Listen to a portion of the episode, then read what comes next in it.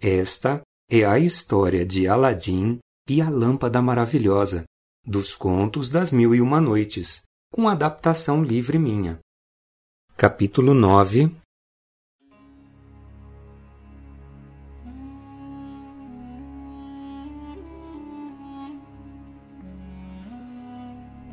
O rei recebeu o meu presente e me prometeu a mão da princesa. Agora ela vai casar com o filho do vizir. Eu não vou deixar isso acontecer. Hoje de noite, quando os noivos entrarem na suíte, logo que eles se deitarem na cama, eu quero que você levante a cama e traga ela até aqui com os dois. O resto pode deixar que eu cuido. Então, quando terminou a cerimônia de casamento, os dois noivos foram para o aposento. No momento que eles deitaram na cama, ela se levantou. Num instante, os dois estavam no quarto de Aladim e ele disse então para o gênio: Prende esse cara dentro do banheiro com a cabeça dentro da privada. O gênio então pegou o filho do vizir, colocou a cabeça dele dentro do buraco e soprou tão forte que ele ficou petrificado lá dentro. Daí, Aladim falou para a princesa: Aqui você tá mais segura do que no palácio do seu pai. Você tinha sido prometida para mim. Mas eu não vou tocar em você enquanto você não se tornar a minha esposa legítima.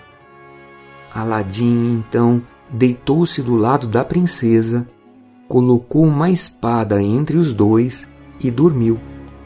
No dia seguinte, ele ordenou para o gênio libertar o filho do vizir, colocar de novo na cama do lado da princesa e levar de volta para o palácio do rei. Quando o rei e a rainha entraram de manhã no aposento da filha para saber como tinha sido a noite nupcial, eles encontraram a princesa chorando. Perguntaram para ela e ouviram a história. Eles pensaram que ela tivesse dormido e tido um pesadelo. Mas também eles ficaram muito perturbados porque o filho do vizir tinha corrido para o banheiro para lavar o seu rosto que estava todo imundo. Na noite seguinte, tudo se repetiu. E na outra manhã, eles escutaram novamente a filha contar a mesma história. Então o rei falou: Minha filha, a culpa é toda minha, porque eu casei você com um jovem idiota que não é capaz de cuidar da minha princesa. Então ele chamou o vizir e desfez o casamento. Quando Aladim escutou aquela notícia, ele gritou de alegria.